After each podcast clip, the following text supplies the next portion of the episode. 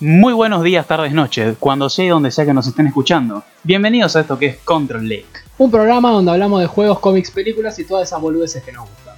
Antes que nada, pedir perdón porque nos estuvimos tomando unas pequeñas vacaciones de las cuales no avisamos y estuvimos sin hacer el podcast unas semanitas, estuvimos de viaje, algunos sí, algunos no, pero bueno, ya volvimos, estamos con todo y en el programa de hoy vamos a estar hablando de el futuro de lo que va a ser Rainbow Six Siege, el juego shooter desarrollado por Ubisoft. Después vamos a estar hablando de Project A, que ahora se lo conoce como Valorant, un nuevo shooter también, esta vez de Riot Games. Vamos a estar mencionando Birds of Prey, el fracaso de DC, y por qué esto justamente lo pone en una situación crítica. Vamos a estar mencionando el estudio Ghibli y, sus películas en Netflix. Y luego vamos a estar mencionando los juegos como todas las semanas de la Epic Store y lo que se viene de Baldur's Gate este año próximo. Además mencionar, vamos a estar empezando un nuevo proyecto este capítulo, por lo que quédense hasta el final para saber más.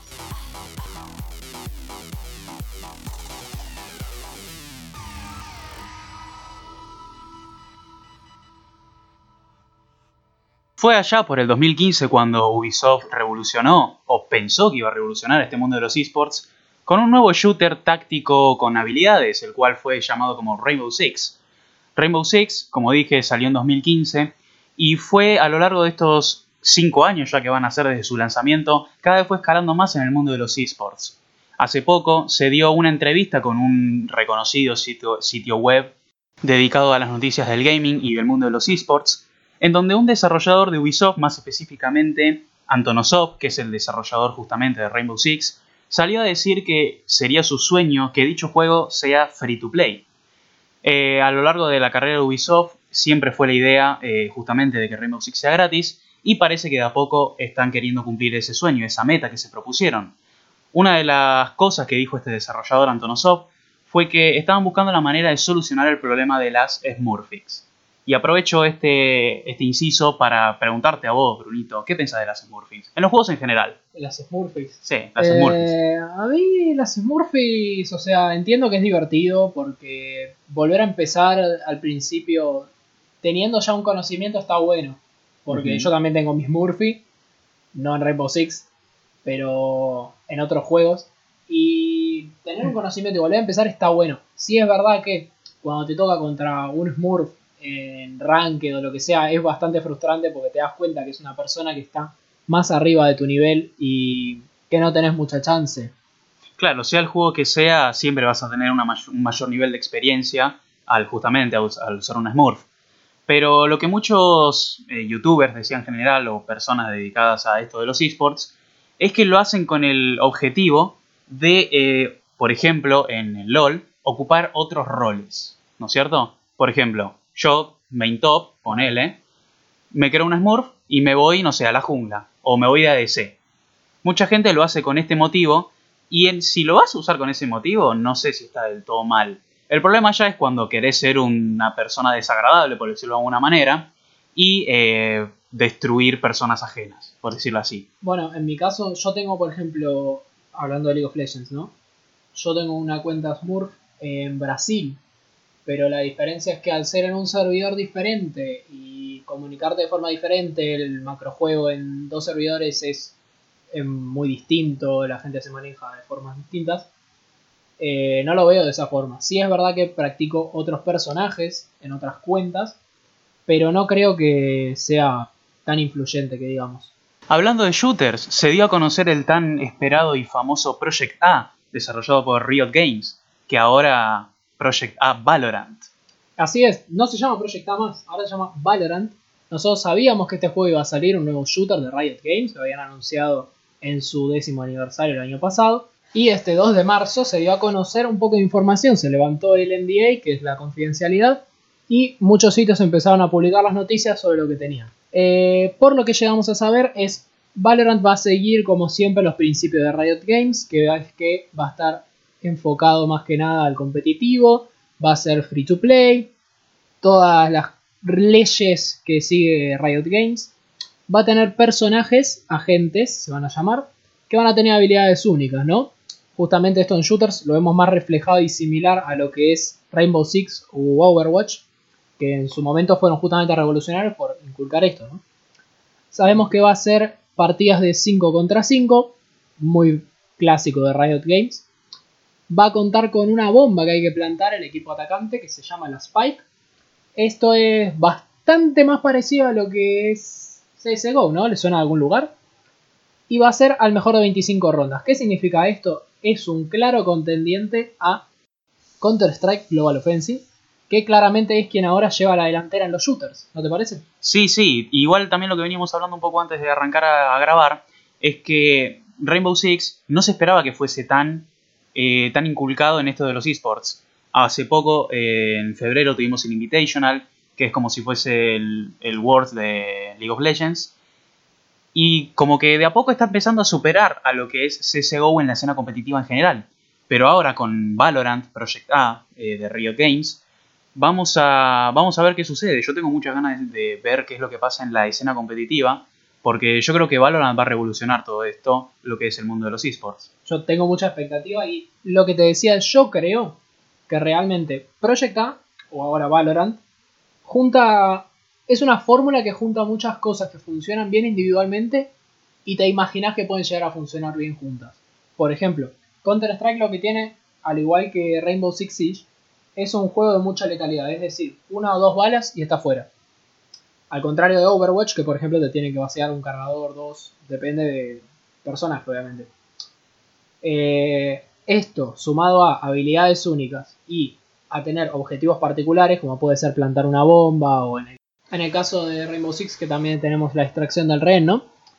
Así que yo creo que esta es una fórmula que realmente si se lleva a cabo bien y se mantiene, se le da buen soporte, se le hacen ajustes, puede llegar a lo que sería la supremacía de los shooters. Que en su momento, por ejemplo, me hace acordar también a Call of Duty cuando tenía las rachas.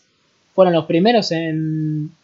En inculcar esta dinámica. Exactamente. Esto de tener habilidades únicas cada personaje y demás. Otra cosa que menciona Riot Games sobre su proyecto Valorant es que quiere tener servers dedicados a 128 ticks. ¿Qué significa esto? Estos servers estarían escalando todos los movimientos que hacemos a 128 FPS. Es decir, por más que nosotros tengamos un equipo, una computadora que no nos corra el juego a 128 FPS, el servidor nos da una mano en esto de no dar ventaja al otro por nuestra condición. Eh, bueno, Riot está usando un sistema que se llama Riot Direct, es decir, está usando hardware propio que lo que busca es llevar a todos los jugadores, o al menos el 70% de los jugadores globales, a jugar con un, mini, un máximo de 35 meses. Se agradece mucho. La verdad que sí. Y lo único que por el momento puedo criticar a este nuevo shooter serían los escenarios, que por lo poco que pudimos ver en imágenes y videos, parecen ser bastante pobres, las gráficas no son súper detalladas. También rescatar que en un shooter generalmente no le damos mucha atención a lo que es el escenario en sí, sino que estamos buscando algo en específico.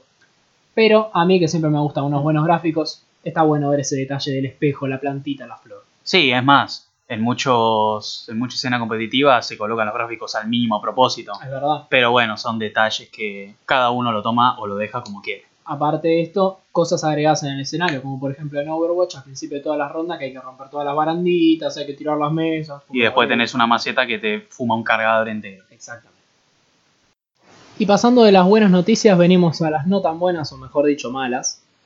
Of Prey, una película que era bastante esperada por el público, por mí en particular, vuelve a cambiar de nombre tras la decepción que generó en la taquilla.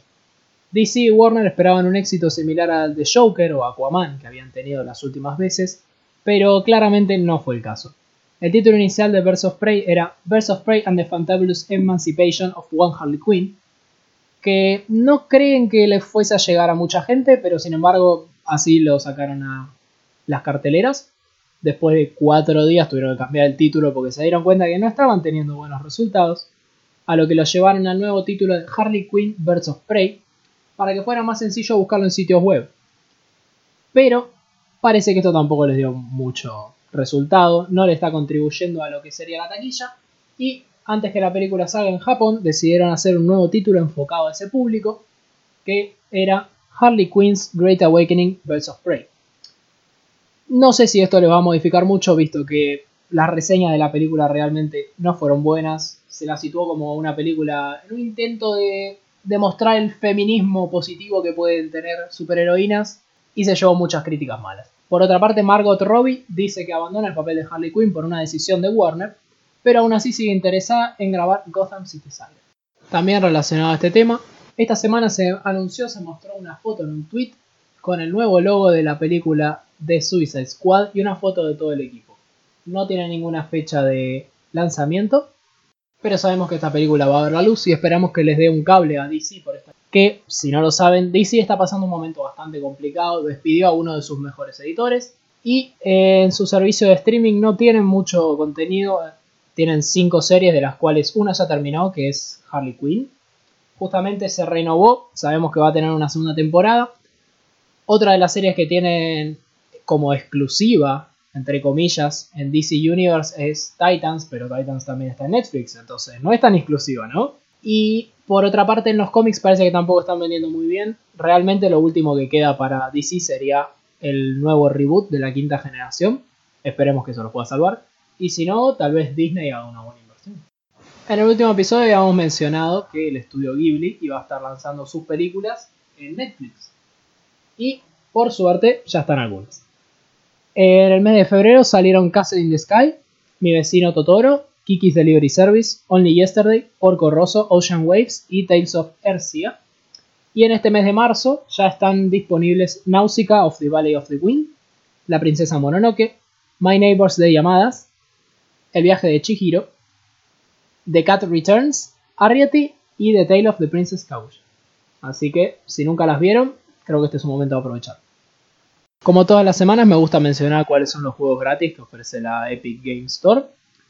Esta semana, que ya realmente está por terminar la oferta, está un juego de aventura y exploración que se llama Inner Space, es del estudio Polynite y Aspid. La fecha de lanzamiento de este juego fue inicialmente el 16 de enero de 2018 y es el primer título de Polynite Games. Así que esperemos que Epic les esté dando un buen empujón para que puedan comenzar su carrera. Y esta semana van a estar gratis Goner, que es un juego de plataformas muy difícil y tiene también algo de dungeon crawling, si se quisiera decir, un poquito de acción.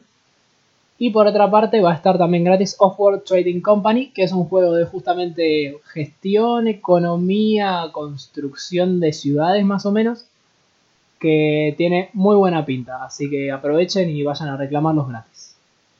Y por último, dentro de las noticias de hoy, les quería traer lo que va a ser Baldur's Gate 3, un juego que vimos en la E3 del año pasado, de 2018, si no me equivoco, el año pasado, no, el anterior, 2018 fue el año anterior. Eh, gráficamente realmente es una sacada de poronga, es increíble. Yo le tenía muchas ganas a Baldur's Gate, jugué Baldur's Gate 2 un poco y lo tuve que dejar porque eh, no, no, puedo, no puedo jugar un juego con malos gráficos, perdón. Pero realmente teniendo en cuenta que Baldur's Gate 2 salió en el año 2000 y un juego después de 20 años, así como es este, sí, por favor, démelo. Baldur's Gate 3 se ve increíble, tiene mucha libertad en lo que es jugabilidad, realmente en los videos que pudimos ver no encontramos ninguna limitación en el sentido de, ah, no, hay una pared invisible, no puedes pasar. O no, primero tenés que ir a hablar con no sé quién, no te dejo pasar. Realmente tenés muchas posibilidades al mejor estilo de Dungeons and Dragons. De la esencia de Baldur's Gate hay mucho que reside en lo que es este D&D, juegos de rol. Tiene tiradas de dados, tiene decisiones que tomar. Es single player por el momento, no se sabe si va a ser multiplayer. Pero tiene muy, muy, muy buena pinta. Tiene muchas soluciones a un mismo problema. Te deja elegir tu propio camino. Y realmente a mí me da la sensación de que puede ser una buena competencia para Diablo 4 si bien Diablo 4 es un hack and slash y tiene sus elementos de RPG, aunque no sabemos todavía tanto de Diablo 4, aunque hayamos visto un leve gameplay y unos personajes, su fecha de lanzamiento todavía no está prevista, la de Baldur's Gate tampoco, y la voy a esperar con muchas ganas. Bueno, y a todo esto, al principio comentamos que tuvimos parado un par de semanas, y todo esto tiene una razón muy particular que digamos. Brunito estuvo de viaje, ni más ni menos, se fue a, Japón, a esa tierra tan lejana. Entonces, querido Brunito, nada, contanos, ¿qué fue lo que más te sorprendió de Japón? Eh, a Re Diego. No, mentira. No, la verdad me encantó realmente algo que me sorprendió. No que me sorprendió, sino que me lo esperaba, pero me chocó. Es que realmente todo funciona bien. O sea, el tren bien a horario, la gente es, es más amable de lo que esperaba en realidad. Creí que todos eran fríos. Más a mal de lo que esperaba. No hay tanta gente como dicen, es una mentira, no está lleno de gente en Tokio. Se puede caminar bien. Hay gente en las esquinas, sí, pero se puede caminar. El tren nunca viaje apretado. Nunca me tocaron el culo, no pasa nada. Eh, la verdad que nada, es increíble y tiene muchas fuentes para, para todo esto que nos gusta a nosotros, ¿no? Estas boludeces que, que menciono siempre al principio del programa. Tiene, tiene mucho de todo realmente. Es un viaje que cualquiera puede hacer y aprovechar. Bueno, buenísimo. Terminado con estas hermosas palabras, vamos a pasar al nuevo, a la nueva sección, ¿no? De este hermoso podcast. Un nuevo proyecto que tenemos en mente. Exactamente, que vas, lo vamos a titular como e-stories, ¿no es cierto? ¿Qué son las stories, Bruno? Las stories, esa es una idea que se nos ocurrió hace poquito. Mentira, se te ocurrió a vos, pero bueno. Bueno, se me ocurrió a mí hace poquito. Yo creo que todos conocimos alguna vez a alguien por internet. Todos tenemos alguna historia que contar. Si bien sean dos personas que se conocieron jugando a un juego y ahora son mejores amigos. O una pareja que de alguna forma también se conoció ahí. O simplemente una pelea que tuviste con alguien o te acosaban por internet o lo que sea. Creo que todos tenemos una historia y hay gente que tiene ganas de contarla. Entonces, este lugar de stories lo hicimos para eso. Más que nada es crear una iniciativa y un lugar para contar. Historias graciosas, trágicas, dramáticas, de ciencia ficción, ¿por qué no? Nunca se sabe. Lo que se les ocurra, si, si no nos siguen en Instagram, muchachos, ahí todas las semanas vamos a estar, nada, recordándoles un momento antes de grabar. Y pueden mandarnos sin vergüenza.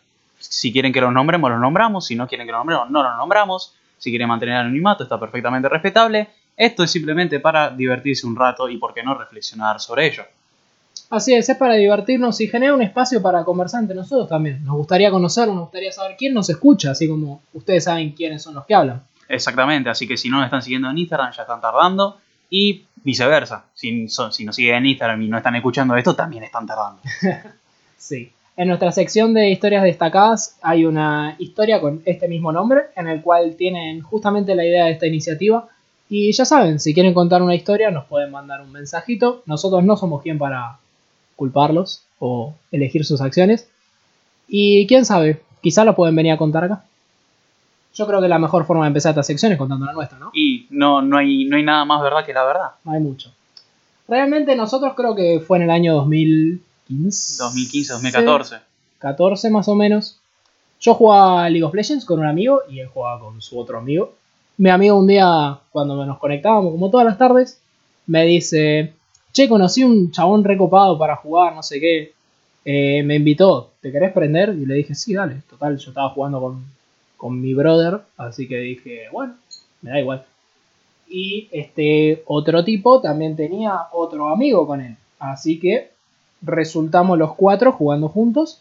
Y como, bueno, algunos sabrán, otros no, yo en ese momento jugaba como AD Carry. Y acá mi amigo Rodrigo jugaba como support. No nos conocíamos. AD Carry y support son dos roles que tienen que estar ciertamente de alguna forma un poco conectados, un poco en contacto el uno con el otro. Van de la mano, digamos. Así es, tienen que tener unas, aunque sea similitudes, tienen que pensar, tienen que estar comunicados. Entonces, quieras que no, con el tiempo esa relación se va afianzando entre los dos, ¿no? Y así fue como con el tiempo empezamos a jugar juntos hasta que un día nos conocimos en un evento, ¿no? En un evento, no fue ni más ni menos que en una LOL Day. Me acuerdo que tenía desconfianza porque decía, uh, ¿con qué mierda me voy a encontrar más o menos? Y resultó que me encontré con un chabón recopado que después de casi 5 años nos seguimos charlando, nos seguimos cagando de risa. Nos puteamos de vez en cuando, pero era normal. Y la verdad es que no me arrepiento de nada. ¿Qué querés que te diga? Sí. Nuestro grupo de amigos con el que en ese momento jugábamos todos juntos se fue separando de a poquito. Pero igualmente mantenemos contacto con algunos, pero creo que nosotros somos los que más Los que más seguimos en comunicación. más- sí, se ven, se mantienen juntos. Así que ahora vamos a convenciones juntos, ahora seguimos jugando juntos, jugamos otros juegos, tenemos este programa juntos, hacemos nuevos proyectos, hacemos cosplay, hacemos muchas cosas. Así que creo que esa es nuestra historia, no tenemos mucho más. No hay, no hay mucho más para contar. Así es. Esperamos escucharla de ustedes. Si quieren seguirnos en nuestras redes, van a estar todas en la descripción. Pueden seguirnos en Instagram como arroba teamrocklander. En Twitch vamos a ver si de una vez nos ponemos a hacer directos. Seguramente lo hagamos desde mi canal porque no tengo ganas de configurar todo el otro canal. Eh, va a estar igualmente en la descripción. Me pueden encontrar como Fénix-340. Esperemos que nos encontremos la semana que viene con muchas más de estas historias para compartir este momento. Y nos despedimos. Adiós.